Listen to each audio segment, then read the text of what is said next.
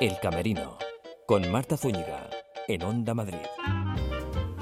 Hola, ¿qué tal están? Muy buenos días. Sean bienvenidos a El Camerino de Onda Madrid.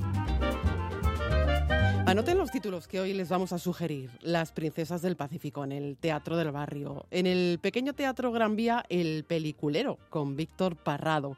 Miraremos a la Villa de Olmedo y a su festival de teatro y nos acercaremos a Lara para disfrutar de Incondicionales de Bernardo Rivera.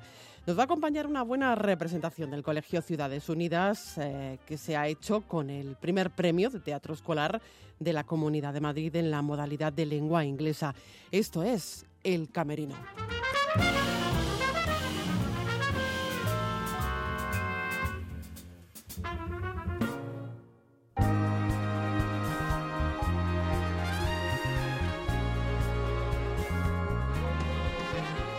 Agustina y Lidia, tía y sobrina, viven recluidas en el salón de su casa con la televisión como único contacto con el exterior. Se enfrentan a sus miserias, aplazan sus pagos, afrontan su realidad pegadas a la pequeña pantalla, pero un día la suerte, o no, les sorprende con un crucero. Hablamos de las princesas del Pacífico, de la Estampida Teatro, con Alicia Rodríguez y Belén Ponce de León en el Teatro del Barrio. Un texto dirigido por José Troncoso, al que saludamos ya. José, bienvenido. Pues muchas gracias, encantado de entrar en vuestro camerino. Pues muchísimas gracias a ti, eh, José, porque bueno, teníamos muchas ganas de hablar de las princesas del Pacífico que navegan eh, por el Teatro del Barrio con Alicia Rodríguez y Belén Ponce de León. Em, es la historia de Agustina y de Lidia, que eh, bueno, son tía y sobrina, viven pegadas a la televisión porque quizás, eh, José, es su ventana al mundo, ¿verdad? Sí, la única forma de, escaparse y de soñar, ¿no? Tienen tan pocas posibilidades de, de realizar sus sueños que digamos que viviendo los de otros se sienten más felices, ¿no? Y también de alguna manera a través de la televisión ven a gente más desgraciada que ella, ¿no? Es una ventana a lo bueno y a lo malo. Claro, es lo que te iba a decir, que, un poco les sirve para reforzarse a ellas mismas, ¿no? Decir, bueno, hay gente que está peor que nosotras.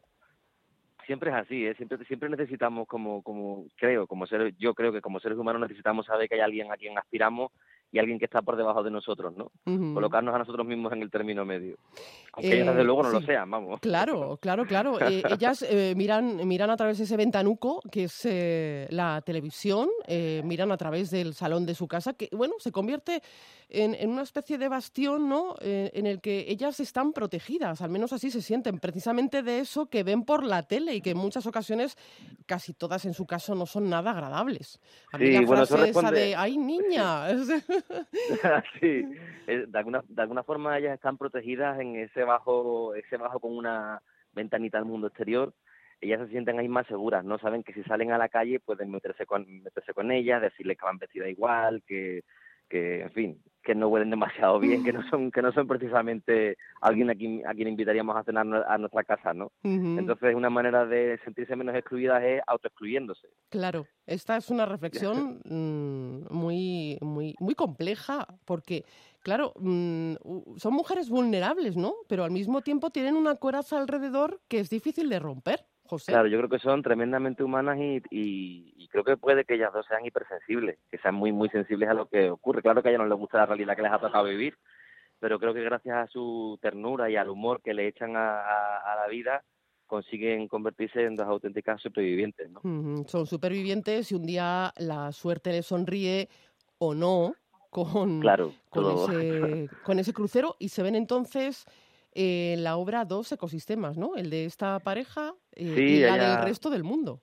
Ellas eh, sueñan con que esa cosa de que le pasa a los demás también les pase a ellas y bueno, tienen la suerte o la desgracia, eso tienen que acercarse al trato del barrio para verlo, de que les toque un crucero por las islas griegas.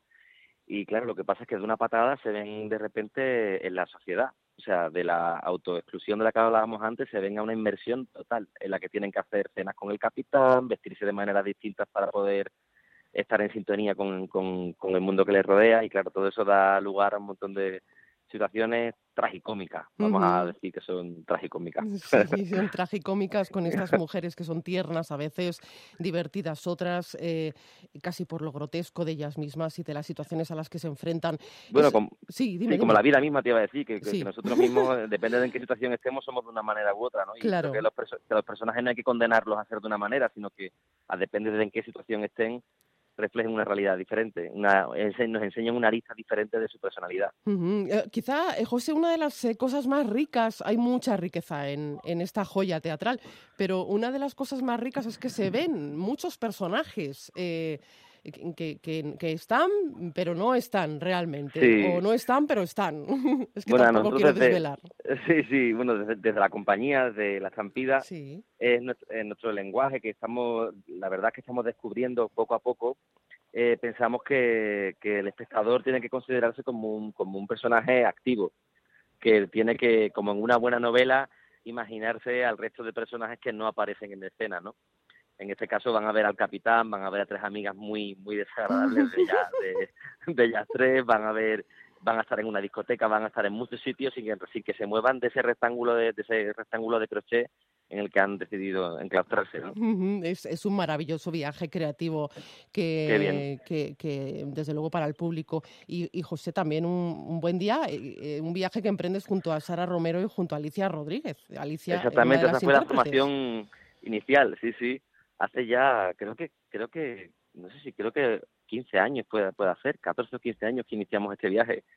Lo que pasa es que junto con Alicia Rodríguez aquí en Madrid siempre teníamos el sueño de retomar las princesas porque ya éramos más mayores y fue algo que no tuvo demasiado recorrido cuando lo estrenamos, no teníamos las habilidades que ahora que ahora tenemos para moverlo y para promocionarlo y de repente empezó a haber además una situación, se volvió a dar la misma situación en la que, había cuando se creó Princesa, con esto de los ciclos de la vida, ¿no? Y empezó a haber una ola de desahucios apabullante. Mm. Y entonces pensamos que era el momento otra vez de que las princesas se pusieran su traje de superheroína y saliesen a contar su, su verdad al mundo, ¿no? Claro que y así, sí. Y así fue como se incorporó Belén Ponce de León.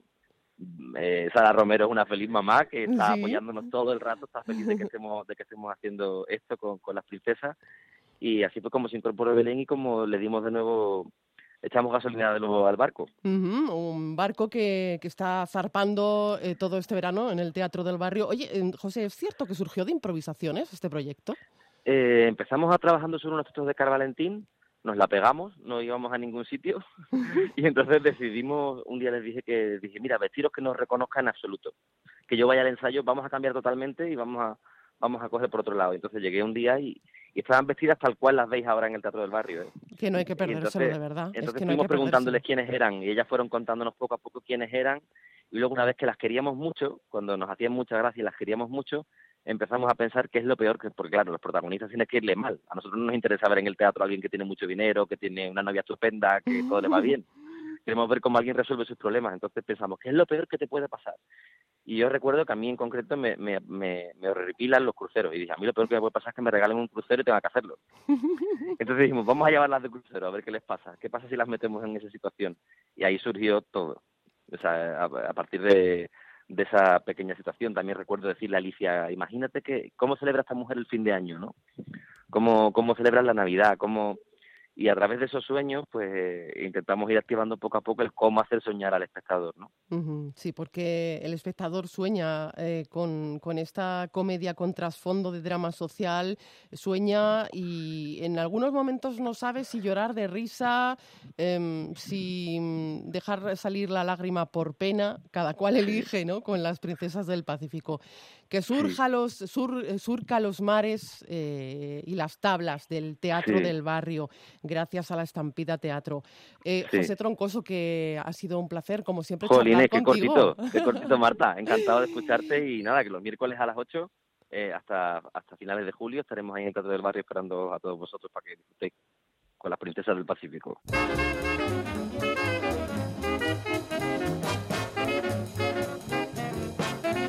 El peliculero es Parrado, Víctor Parrado, que hasta el 31 de agosto, calculo, si no más, en el pequeño Teatro Gran Vía nos hace un show de cine. Víctor, ¿tan peliculero eres? Soy un peliculero y más, que es lo peor, porque soy un soñador nato, es que no puedo evitarlo. Y me gusta montarme, bueno, películas, eh, me hago spoilers yo solo, eh, me hago premiers, o sea, yo, en mi cabeza tengo un Hollywood en, pequeño, en, pequeña escala. Luego entonces eres un optimista empedernido. Sí, yo creo que además hay que serlo porque es un tema de actitud vital, o sea, al final la vida ya nos trae problemillas como para encima no disfrutar de lo bueno que tenemos. Entonces sí, sí que soy muy optimista, me gusta serlo, vamos. Y lo bueno que tenemos, entre otras cosas, es acudir a un show mm, de Víctor Parrado, donde van encontrar humor, humor y humor, eh, pero también mucha verdad. Porque si algo hay aquí puesto es eh, pasión y sobre todo mucho corazón. Esto me lo decías antes fuera de micro, pero me consta que lo que haces lo haces con pasión y con mucho corazón.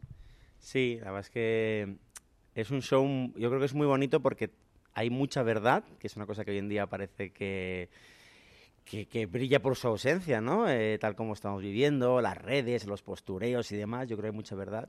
Hay mucho humor, porque es necesario reír, es terapéutico, y hay mucho amor en, en todo, desde la manera en que te diriges al público, cómo los recibes, cómo les despides, y el mensaje que hay de trasfondo, ¿no? Porque yo creo que al final eh, todos estamos unidos por tres o cuatro cositas. Y cuenta, cuenta. Sí, quiero decir que al final no, somos tan diferentes, ¿no? A veces parece que nos eh, quieren decir que ser diferente es malo. No, yo creo que al final todos buscamos eh, querer y ser queridos, que los nuestros estén bien, que podamos pagar nuestras facturas, hacer a vez cuando un caprichito, algún viaje y tener salud. Al final, si tienes esto cubierto, vamos, no puedes ser muy infeliz. Si, tuviera, si tu vida fuera una película, ¿qué título sería? Wow, fíjate que nunca me han hecho esta pregunta. Me han, preguntado qué película, pero no qué título. Ah, mm, pues mira, me gustaría algo así como El optimista empedernido. Sería una, un título. Hay que rodar eso, ¿eh? Joder, hombre, fíjate, me gustaría ser actor, ¿eh? Pero si ya lo eres. Bueno, entiéndeme, yo soy, yo soy cómico, monologuista, improviso, pero ya me entiendes, formarme en, tener una formación de actor, de interpretación eh, para, para cine o series, porque porque me encanta, me encanta poder eh, explicar historias. Ánimo, Víctor. Mm, hay que conseguir eso, ¿eh? Pero, entre tanto, mm, manténnos informados y, manténnos entretenidos con, este show, con, el peliculero, que es mucho más que un monólogo. Eh, porque aquí eh, ya me has dicho alguna cosita, me has hecho un poquito de spoiler. se improvisa, pero también se canta y también se baila. Sí, bueno. O, se intenta. Ahí, ahí, ahí. se baila lo que se puede y se canta lo que, eh, bueno, iba a decir... Lo, que te dejan. Lo que me dejan o lo que mi... lo que este aparato que tengo aquí en la garganta me, me permite. Canto mucho porque creo que también es otra manera de comunicar y es y la música emociona y demás hasta que empiezo yo a cantar, ¿no? O sea, hasta ese momento. Pero creo que le da un toque diferente y entonces eh, no es un monólogo puro, duro, puro y duro que es tan genial, ¿eh? Pero me gusta ir más allá. Entonces es un show un poco Broadway, pero versión parrado. Ay, me encanta Broadway. Que, o sea, la Gran Vía mm, también, mm, porque es como mini Broadway, ¿no? Bueno, es que yo estoy encantado de salir y ver el Rey León delante. O sea, bueno, a toda de la acera, ¿no? De, digo, madre mía, digo, a toda de gran... Digo, pero que está ahí, que están ahí Mufasa, Simba y compañía dándolo todo. Tienes a Anastasia unos metros también, más allá. Y a Billy Elliot. A Billy Elliot. No, no, sí, están todos. Es que, vamos, que Gran Vía en Madrid, vamos, el que no le guste el mundo del arte y de las artes escénicas, de musicales, de verdad que se lo haga mirar, ¿eh? Mm, bueno, eh, nos vamos a situar en una gala de Oscars. Eh, eh, todo sucede allí, ¿no? Con tus trajes elegantes, con tus pajaritas y con tus inseparables gafas. Sí, yo es que sin yo entre que soy miope y sin mis gafas, yo creo que no llegaría a subir al escenario. Pero sí, la puesta en escena es esa, ¿no? Una gala de los Oscars donde la gente, el público, es público de una gala de los Oscars y bueno, y suceden cosas a raíz de, recoger un, premio, un Oscar en este caso, que soy yo el que sube a buscarlo. Entonces a partir de ahí empieza lo que es el espectáculo, aunque previamente ya ha habido sorpresas. Eh, el peliculero en el pequeño Teatro Gran Vía, que no se lo pierdan. Víctor, muchísimas gracias por venir al camerino, por dejar entrar en tu camerino al camerino de Onda Madrid. Eh, no, no, gracias a vosotros por compartir y por darme la oportunidad de, bueno, de hacer llegar a la gente, ¿no? Este espectáculo que es muy personal, que es muy bonito y que, joder, yo ojalá lo reciban con, vamos, con el mismo cariño con, con el que lo recibieron en Barcelona, estoy seguro que sí. Y gracias a vosotros por ese, por esta buena vida que desprendéis, porque al final eh, si nos cuidamos entre todos, todo es mucho más fácil. Así que, de verdad, un abrazo. We've been together. I need the other one to hold you, make you feel, make you feel better. It's not a walk in the park to love each other. But when our fingers interlock, can't deny, can't deny you're worth it. Cause after all this time, I'm still into you. I should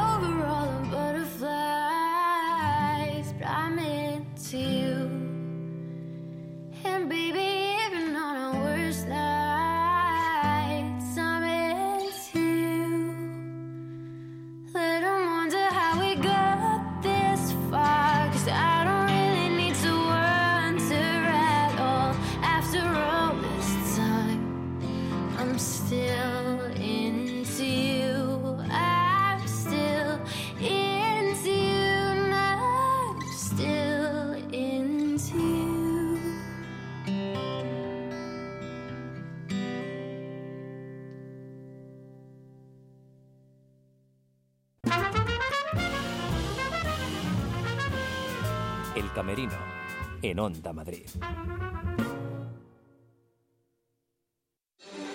Onda Madrid, 101.3 y 106 FM.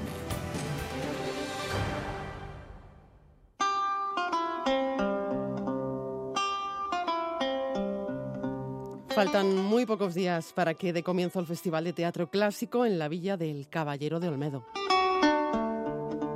Regresan a la villa los clásicos españoles del siglo de oro y sus coetáneos europeos durante 11 días bajo la batuta de Benjamín Sevilla. Buenos días, Benjamín. Muy buenos días. Bienvenido al Camerino. ¿Cómo estás?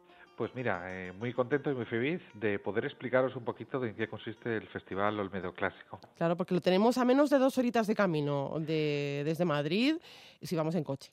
Pues eh, incluso menos, depende Incluso de cómo menos. esté la salida de las rozas. Ah, muy bien. Gracias por hacer esa puntualización porque eh, calculen que tenemos del 11 al 21 de julio eh, para disfrutar de 11 días de plena inmersión teatral con el Festival de Teatro Clásico en la Villa del Caballero, Olmedo Clásico. Y Benjamín, ya van 14 ediciones. Sí, esta es la edición número 14, como tú bien indicas, y una edición eh, que podríamos definir como comedia, femenino y singular.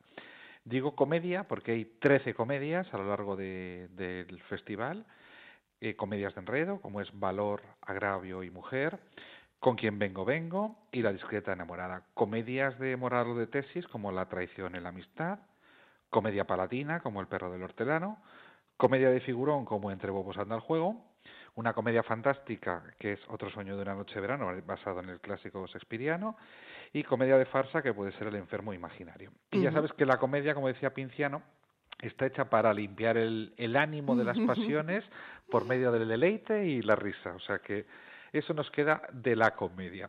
Femenino, decía, porque hay tres dramaturgas, como es Ana Caro eh, y María de Zayas, dos de ellas del siglo de oro español, desconocidas, pero eh, no por ello menos importantes. Y recuperadas también por las compañías teatrales. eh, Julieta Soria, que es una dramaturga contemporánea, y luego nueve mujeres que hacen adaptaciones o versiones. Pepa Pedroche, eh, Julieta Soria, Elena María Sánchez, y cinco obras dirigidas también por, por mujeres y con personajes femeninos con mucha fuerza, eh, como puede ser Fenisa o Isabel, eh, que defienden el derecho de la mujer a decidir sobre sus relaciones afectivas.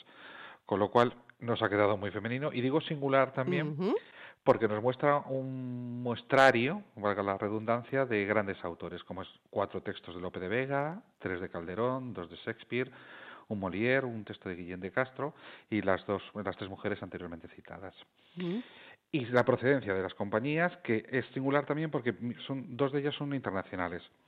Hablando en la terminología del siglo de oro, podríamos decir del virreinato de Nueva España, o sea, de México, y del virreinato del Perú, concretamente del, Río- del Río de la Plata de Argentina. En este año que cele- celebramos el quinto centenario de la primera vuelta al mundo, pues es unir a través, a través de ese charco, ese, ese Atlántico, para traer lo de aquí, eh, eh, lo de allí, aquí y lo de aquí allá. Eh, buscar esa mezcla de la Compañía Nacional de Teatro de México y la Compañía Nacional de Teatro Clásico de Argentina para hacer ese, este, este mestizaje internacional que también está mestiza, que también habla a propósito de esto y Cierto. montajes que, que bueno pues nos, nos recuerdan un poco esa, esa unión de las dos culturas que en el fondo es la misma porque es la, la lengua castellana o la lengua española la que nos unifica en, en el territorio y la que nos da ellos muchos muchos más hablantes de, del español que nosotros con lo cual eh, con muchas más variaciones. Y luego la última de las secciones que también son singulares es el Olmedo clásico en familia Ujú. Sí, o el claro, de ap- porque estamos hablando de teatro para toda la familia, en este caso. Esto es, para pasar un buen rato, pues eso, sobre todo aquellos que el fin de semana dicen eh, qué vamos a hacer con el niño y qué podemos hacer algo diferente, algo clásico, bueno, pues también hay teatro para ellos, es un Romeo y Julieta adaptado a, a- con dos ranas, eh, que lo hace la compañía Pupa Clown, Premio Nacional de Teatro para la Infancia y la Juventud, que nos lleva ese clásico de Shakespeare, nos lleva a, a- a una charca en la que un sapo y una rana se enamoran. Bueno, pues eh, lo que cuenta esa, esa historia del sapo y la rana. Y de apelativo un clásico que viene con un, un texto eh, que es El perro del hortelano, que también se repite, aparte de la compañía mexicana, lo trae con la movida madrileña de los 80, es en esa estética marcada en ese montaje. Ujú. Benjamín, se recupera en esta edición clásicos en víspera, ¿verdad? Sí, eh, vuelve nuevamente Clásicos en Víspera eh, con la presencia de la Escuela Superior de Arte Dramático de Castilla y León, bajo la dirección de Pepa Peroche, hacen una fusión de Lope de Vega con El Caballero de Olmedo y Gar- Federico García Lorca. Ya lo hizo Lorca hace mucho tiempo también, Mm. porque Lorca fue el principal defensor de la barraca, de llevar el teatro a los pueblos, de, de mover ese, esa cultura popular de los clásicos que llegasen a los pueblos, y él mismo llevó también el Caballero de Olmedo en, en su repertorio de la barraca. Bueno, pues es esa fusión de bodas de sangre y el Caballero de Olmedo, y así titula, ha salido eh, Las bodas de Olmedo. Mm, Me has nombrado antes, entre todos los títulos eh, que nos has acercado, eh, Valor Agravio y Mujer, precisamente es, eh, si no me equivoco, de la Fundación Siglo de Oro, la que inaugura Sí. el festival. ¿Estoy en lo cierto o no? Efectivamente, Valor Agravio y Mujer es la que abre el, el Festival de Teatro Clásico. La Fundación Siglo de Oro, que es una experta en el, en, en el verso Sí. y que, bueno, pues que ya ha venido aquí con otros montajes anteriormente, vino con eh, aquel texto desconocido de Lope, eh, Mujeres y Criados, y vino con un texto también de Cervantes, también desconocido. Bueno, pues eh, aparece este año también con un texto de una dramaturga desconocida, una, una andaluza que es Ana Caro. Y también hay un curso para profesores, ¿no? En teatro clásico en el aula. Sí, eso es como Una eso es novedad. una novedad. Eh, este año la- se ha implicado la Consejería de Educación y bueno va a hacer un curso para profesorado para llevar también esta este modelo de teatro clásico a las aulas y explicarlo pues con diferentes técnicas y didácticas que van a aprender también con ese curso especializado que van a tener durante estos eh, esa semana en el Festival de Teatro Clásico. Mm, Y para todos aquellos que quieran hacer una retrospectiva de lo que han sido pasadas ediciones de Olmedo Clásico, tienen una exposición de fotografía también. Sí, la exposición coge los mejores momentos o, o momentos de aquellos eh, personajes, actores y actrices que han pasado durante por el festival y que bueno han dejado pues eh, personajes eh, fotografiados desde la, desde la óptica de Pío Baruque Fotógrafos, que es el fotógrafo oficial, y que cada año retrata a cada uno de sus personajes en escena. Bueno, pues sí, la Villa de Olmedo es un lugar eh, por el que mm, es especial pasear, habitualmente más lo es durante esas fechas, del 11 al 21 de julio, cuando se desarrolla el Festival de Teatro Clásico en la Villa del Caballero. Eh, y queremos dar las gracias desde aquí, desde nuestro camerino, a Benjamín Sevilla por abrirnos las puertas de este festival y, de ponernos los dientes largos, como se suele decir, e invitarnos a que vayamos allí. Agradeceros eh, especialmente que ese camerino pase luego a la escena, que es lo que hemos hecho, de camerino a la escena durante el Festival del Medio Clásico.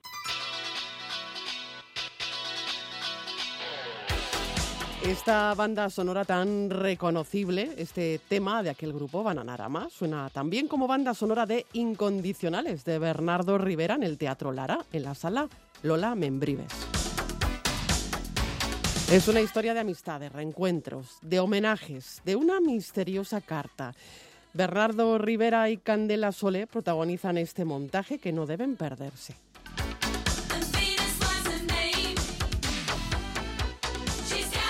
Levantamos el telón ya aquí en el camerino de Onda Madrid para saludar a Bernardo Rivera. Bienvenido al camerino. ¿Qué tal? ¿Cómo estás? Muy bien. Buenos días. Buenos días.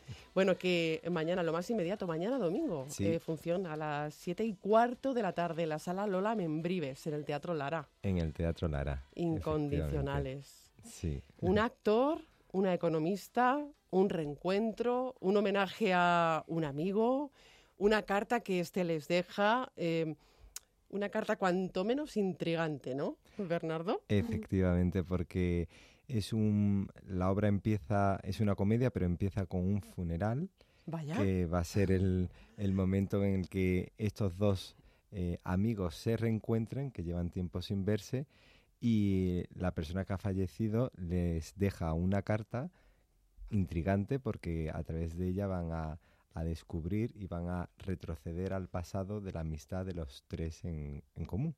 Esto es un poquito cinematográfico también, ¿no? Sí. Tiene muchas reminiscencias del cine, porque a- hay muchos flashbacks, ¿no? Se vuelve mucho al pasado y además se, eh, se habla de un, de un periodo que transcurre en 12 años en, en la obra. ¿no? Efectivamente, porque el- queríamos, cuando nos planteamos a la hora de escribir la obra, eh, teníamos claro como temática que queríamos tratar la amistad, pero una amistad a lo largo de los años. Y queríamos ver cómo esa amistad ha ido evolucionando y ver si esa amistad supuestamente incondicional ha sido así a lo largo de, de este, de este tiempo. En este caso, pues desde el 2007, que es el, el día que se conocen los tres en un bar, hasta en la actualidad, que es el, el funeral. Ese funeral, eh, esa carta, hombre, cuando eh, mm, se plantea en, un, en una misiva los límites del amor incondicional, es sorprendente, ¿no? Sí. Y esto sí, llama sí, mucho la atención del público. Sí, sí, porque sobre todo lo que nosotros notamos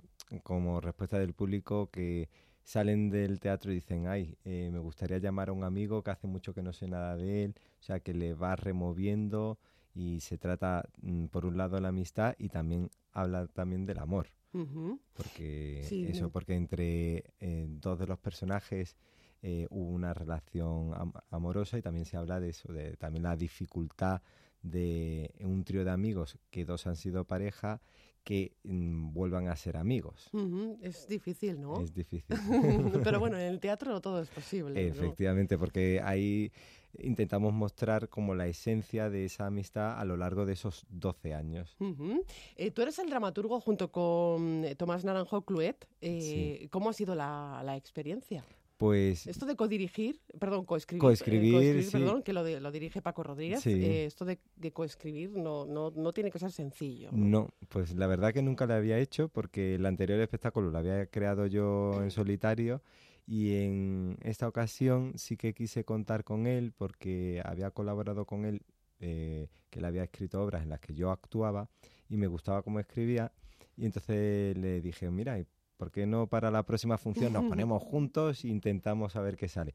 Y es verdad que, que mm, había momentos que chocábamos mucho de mm, tú has escrito esto, yo he escrito esto, porque lo dividimos eh, o sea, todo pormenorizado con escena, tú te encargas de esta parte, yo me encargo de la otra y cada dos semanas nos reuníamos y nos poníamos, entre comillas, como a criticar, eh, no, esto no me gusta, esto no sé qué y tal. Y, pero al final íbamos encontrando puntos en común y fuimos llegando a acuerdos y fue la verdad que muy muy interesante la labor de la creación conjunta, sí, Ujú. de ese tomadaca de, de poder mm, por un lado consentir, por otro lado decir, oye, esto no pega nada con lo que estamos, o al revés, ¿no?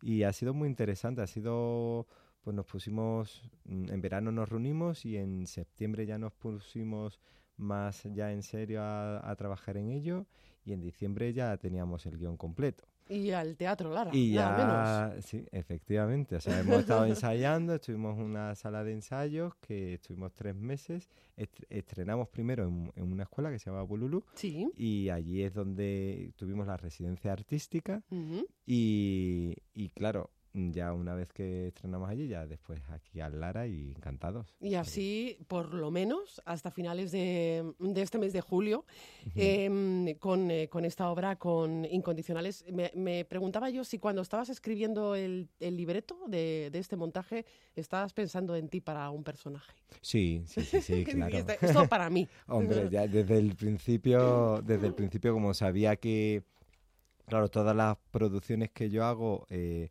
interpreto también los personajes y entonces una vez que desde el principio ya planteamos que queríamos dos actores, que el otro personaje, o sea, la otra fuera una actriz y, y en este caso hemos creado una obra en la que hay un personaje, un- el tercer personaje, que lo interpretamos tanto la chica como yo. O sea, compartimos. Efectivamente, que es un político muy mediático y que es el que ha, el que ha fallecido y por el, mo- el motor por el que se, se, se hace la obra. Porque es el que deja esa carta intrigante por el que van descubriendo cosas del pasado y del futuro. Que no nos olvidamos de Candela Solé. No, por supuesto no que nos no. olvidamos de, de ella, que es tu compañera de, de reparto. Ella da vida a Patricia Muñoz, tú das vida a Carlos Torres. ¿Cómo es este Carlos? Pues Ya que lo has escrito tú, sí, te lo sabes pues, de memoria. Sí, me lo sé de memoria. Es un Carlos que es, eh, lo vemos, es un actor que, que al principio le vemos de la obra que acaba de empezar, hace ci- figuración especial, intenta sacarse las castañas como pueda y, y en la actualidad es un actor de éxito, de comedia, un- una especie de Dani Rovira, ¿no? Por así decirlo. Y es muy fanfarrón, muy, muy bromista, eh, muy cómico, ¿no? Muy muy simpático, cae muy bien a todo el mundo, pero claro, también tiene sus debilidades y, y sus fallos, ¿no? Que se van viendo en la función. También eh, Bernardo se juega mucho con las voces en off. Hay muchas voces en off. Sí, sí, hay muchas Eh, porque Presentadores, políticos. efectivamente, sí, bueno, y de hecho también participa Pepa, Pepa Rus. Pepa Rus, sí. Sí, porque, porque hay una voz en off, que hay un, hay un telediario, el típico programa de televisión del corazón, y ella mm, pues presenta unas noticias del corazón en la que la- prota- los protagonistas son los personajes porque son eh, personajes públicos y reconocidos. Él es actor muy reconocido, pero ella también es una economista de alto standing, muy reconocida también. Es como personaje muy público, igual que el político, que es, es de un partido político, no hemos mm, inventado, pero que también tiene como un prestigio pero veremos a lo largo de la obra que ese prestigio, tanto de unos como de otros, puede irse. Es un poco alterando. montaña rusa, ¿no? Efe- efectivamente. Eh, ¿Has bebido mucho de la actualidad o habéis bebido, Tomás y tú, mucho de la actualidad para escribir este guion, ¿no? este guion, este libreto? Sí, sí, sí, sí. La verdad que al final eh, metimos una trama política que, claro, mm, todo está más eh, exagerado, más ampliado, ¿no? Y, pero hemos querido, sobre todo el tema principal es, la amistad incondicional, pero sí es verdad que hemos tenido un poco de crítica social y queríamos meter, pues bueno, el, el- político es defensor del movimiento LGTBI, es, él quiere ser como un referente de- del colectivo y quiere, mm, tiene unas miras para de política que se ven truncadas y se va viendo, a- se va desgranando, desgranando durante la, la representación, cómo, cómo los personajes van eh, conflictuándose y no van buscando esos límites. Los límites del amor, los límites de la amistad. También se habla de la decepción, de, de la traición, de los prejuicios. Lo que esperamos de, de los amigos, de lo, cuando nos decepcionan, que, que todos hemos sentido ese sentimiento de una persona que crees que va a estar ahí para siempre y de repente te da un palo y, y, y te quedas y al revés, ¿no? cuadros. Y te quedas a cuadros de no me lo esperaba, ¿no? Y entonces... Y, y también se hay, como me decías, momentos para la reflexión, porque eh, también se plantea eh, eso que, que hacemos muchas veces, ¿no? Que es prejuzgar a las personas antes de conocerlas. Efectivamente. Y de ahí eh, lo que me contabas de las voces en off, hay muchas voces en off de periodistas y que, que tiene que ver con, con uno de los personajes eh, que se encuentra en una situación bastante conflictiva y donde los demás eh, no están a la altura de las circunstancias o lo prejuzgan antes de tiempo de saber si todo es realmente lo que ha pasado o no es o no ha pasado, hasta qué punto creer, ¿no? Y no se atreven ni siquiera a preguntar eh, ante la duda de que pueda ser verdad, eh, Claro. el miedo, ¿no? De, de enfrentarte a ese tipo de cosas. Complicidad con el público, que hay mucha. Sí, sí, hay momentos que abrimos al público la cuarta pared porque Sí, hay la rompéis la absolutamente. Efectivamente, de hecho empieza en el funeral, aunque hay momentos de intimidad dentro del funeral, hay una parte en la que se le hace un homenaje a, al, al fallecido, Al donde finado. el, do- exactamente, donde el público son los asistentes Ajá. al, al mismo. Y también hay otro momento que hay una ceremonia, una boda, y también abrimos al público. Hay determinados do- momentos donde, donde sí que abrimos un poquito al público y le hacemos partícipe de la situación de los personajes. Mm, que no se lo deben perder porque se lo van a pasar muy bien. Efectivamente, sí, que, sí, vamos, sí. que tienen que acudir. Mañana, es lo más es que inmediato. mañana, a la- además, las- con los calores sí, estos que hacen, sí, eh, estupendísimos, ahí se está fresquito. Y en la qué mejor sitio que una sala de teatro para pasar una tarde de domingo, de sábado, de lunes, martes, miércoles, jueves o viernes. es que hay que ir al teatro, Hay o sea, ir, día que sea. Eh, mm, Paco Rodríguez dirige el espectáculo, ya lo hemos dicho, en el Teatro Lara durante todo el mes de julio, que ojalá prorroguéis. Y si no prorrogáis, que empecéis la gira y que estéis aquí con nosotros para contarlo. Sí, por favor. Bernardo Rivera, muchísimas gracias por estar con nosotros en nuestro camerino. pues muchísimas gracias a ti, Marta. El Camerino, en Onda Madrid.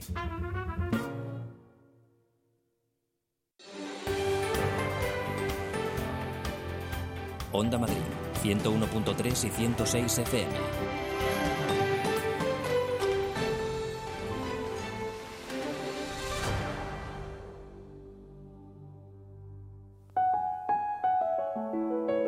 El Colegio Público Ciudades Unidas de San Fernando de Henares se ha hecho con el primer premio de teatro escolar de la Comunidad de Madrid en la modalidad de lengua inglesa. Y hoy maestros y una de sus protagonistas están aquí con nosotros para compartir esa experiencia conseguida gracias al montaje Noan Salón. Ya estamos preparados en este camerino de Onda Madrid, que hoy lo tenemos a rebosar. Y tenemos una compañía más que súper agradable. Enseguida van a saber por qué. Todas nuestras compañías son agradables, pero esta especialmente. Saludamos ya a Violeta Vera. Violeta, ¿qué Hola, tal? buenos Bienvenida. Buenos días. Ana Rodríguez, ¿qué tal? Hola, muy Bienvenida. bien, muchas gracias. Rafael París, ¿qué tal? Muy bien, muchas gracias. Bienvenido también. Y Andrea González. ¿Cómo estamos? Bien, 11 años, 11 añazos. sí. Oye, qué bienvenida a El Camerino. ¿Te, te gusta nuestro camerino? ¿Cómo lo hemos preparado para recibirte? Sí, Sí, ¿no? Y el tuyo, mm, me pregunto, ¿cómo es tu camerino? Cuando hiciste esta función, tú tenías un lugar donde, bueno, prepararte, peinarte, maquillarte. estábamos todos juntos en, Ujú. un ma- en un camerino que teníamos un cambiador con su, con su perchero Sí. y sus luces. Qué y un bueno, espejo. qué bueno, madre mía, qué, qué envidia me da, ¿eh? De verdad. Ve- Qué, qué envidia. Yo quiero, si, si yo fuera estrella del teatro, como eres tú, a mí me encantaría tener un camerino como el tuyo. bueno, pues eh, ante todo, Ana, enhorabuena por el premio. Muchas gracias. Mm, No era el primer premio que habéis recibido, ya hace unos años ya tuvisteis otro. Eh, un segundo premio también, sí, sí, sí que recibimos, la verdad, que también por otra obra, sí. Y recogido nada menos, eh, Violeta, que en la RESAD, en la Real Sí. Escuela Superior de Arte Dramático, uno cuando entra allí dice, ¡ay, madre mía! Sí, impresiona un Este es poco. el templo. Sí. Desde luego, sí, ha sido muy bonito, y muy emocionante. Porque es como la sí. recompensa a un año, bueno, dos años de trabajo. Claro, porque estamos hablando de Noam Salón. eh, os habéis llevado el primer premio con esta obra musical. Em, ¿Cómo comenzó Rafael? ¿Cómo, ¿Y cómo y cuándo? Aunque ya me habéis contestado más o menos eh, cómo se fue fraguando este proyecto, pero ¿por qué? ¿Por qué lo hicisteis? Bueno, pues porque Ana, que es mi mujer, y yo estamos muy locos. Esa es la razón de Bendita todo. locura, ¿verdad? Sí, sí, bendita locura. Y bueno, era un tema hace bastantes años, hace 10 años, que, que nos interesaba y que nos planteamos ver cómo lo, cómo lo planteábamos. Es un tema muy delicado, no puedes caer en la risa, no puedes caer en el morbo. Y entonces, bueno, pensamos que la mejor manera era utilizar unos bichitos de un patio y a través de ellos, pues desarrollar toda la, la trama. Claro, porque estamos hablando del acoso escolar, ¿no? Sí. De eso va esta, os- esta, es, esta obra, es. Noam Salón.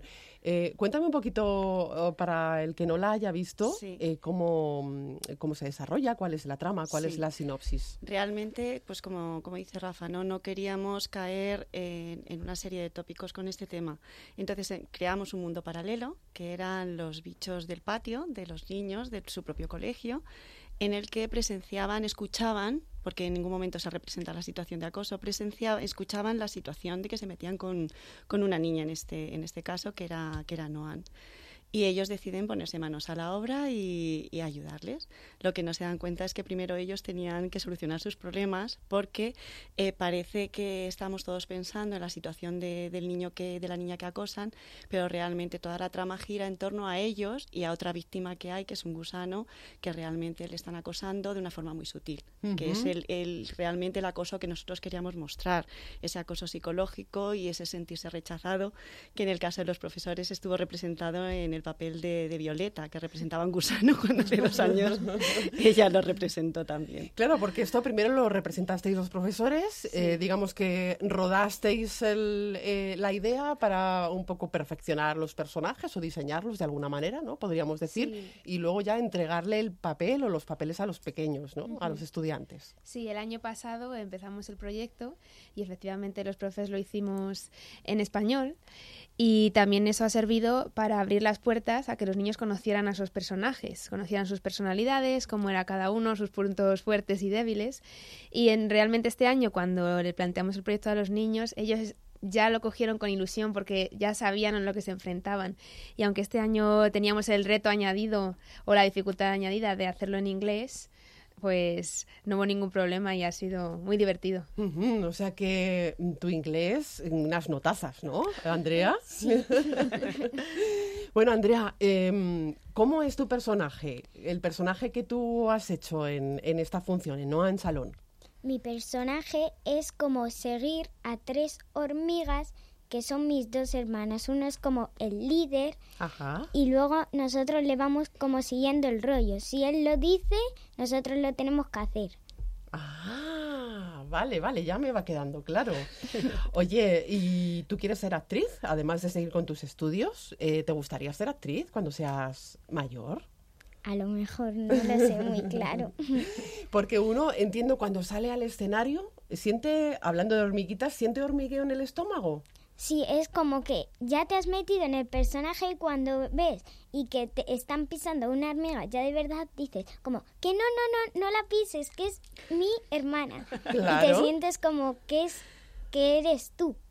O sea, que, bueno, ella se ha metido profundamente en el personaje. ¿no? Sí, sí, sí, sí, sí. Todos en Todos. general, todos, la verdad. Y no solamente los personajes que han actuado, sino también los niños, los compañeros del Claro. propio colegio. Han identificado los papeles totalmente.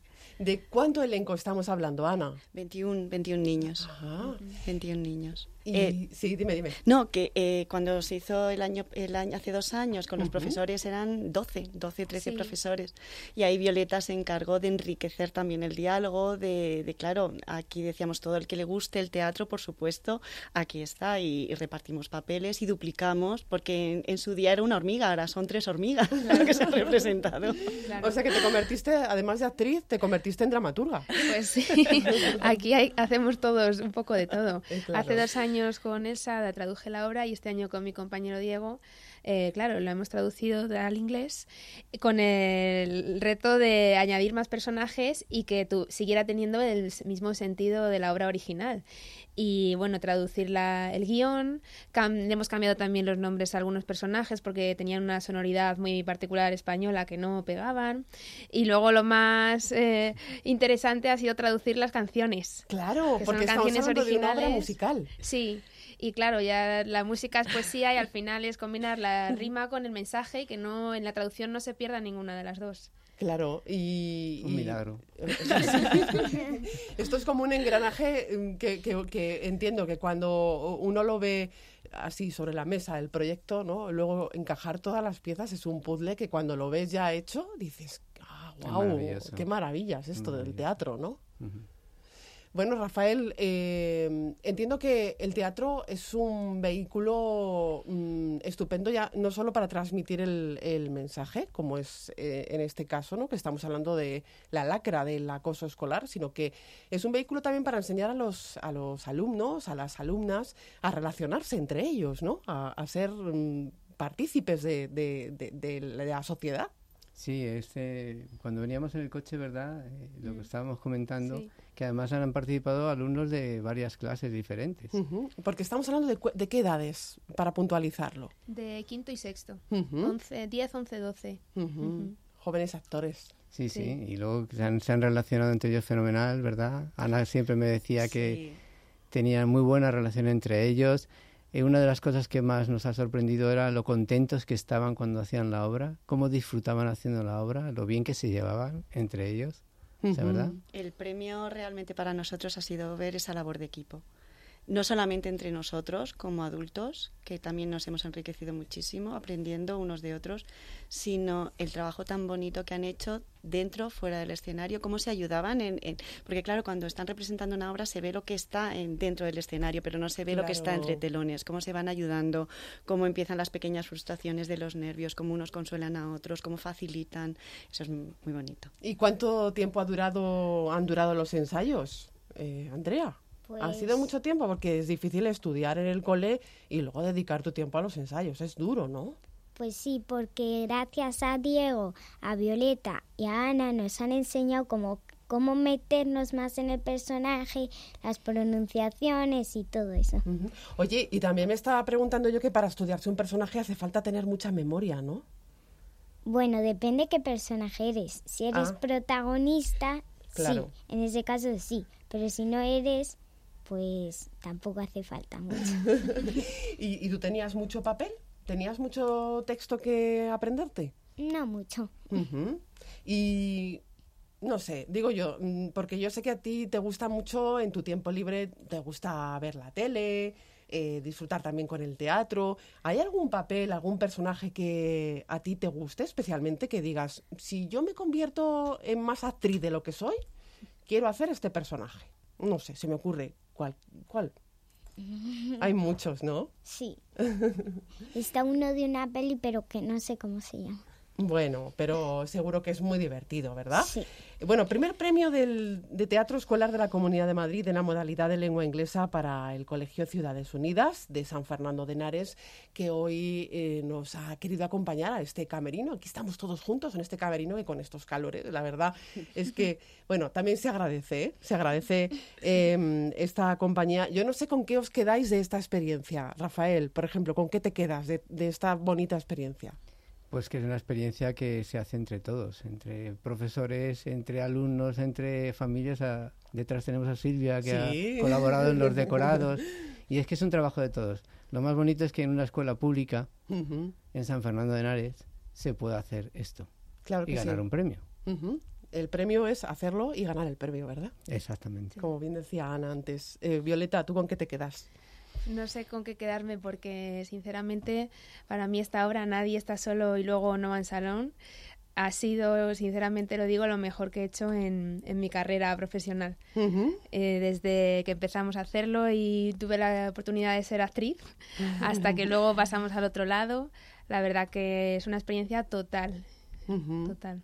¿Y tú, Ana, con qué te quedas? Pues es que como esta, esta obra nos ha dado tantas satisfacciones desde muchos puntos de vista, pues es verla crecer desde muchos lados y, y como han dicho ellos, ver que, que se ha enriquecido de que eso no lo puede hacer una persona sola y no puede crearse una persona sola, sino que es la participación de todos en equipo, que es lo que realmente funciona. Aprender en equipo Ajá, es lo eso, importante. Es, eso es muy importante y muy Eso bonito. es. Andrea, ¿qué es lo que más te ha gustado de, de participar en esta función teatral? Pues el compañerismo, no solo con mis tres hormigas, con todo el mundo, porque he compartido no solo escenario, he compartido mm, como la actuación. Y eso para mí es maravilloso. Pues para maravilloso para mí es que hayas venido a verme al camerino, a ver al equipo del camerino. Andrea, muchísimas gracias De nada. y enhorabuena. Gracias. Ana Rodríguez, muchísimas gracias por estar con Gracias, gracias a nosotros. Violeta Vera, muchísimas gracias. vosotros Y Rafael. París, muchísimas gracias. Hasta aquí el camerino. Con Sweet California nos despedimos y con este directo en el Within Center les vamos a dejar. En la realización técnica ha estado José Luis Machuca. Les habló Marta Zúñiga. Disfruten del fin de semana. Adiós.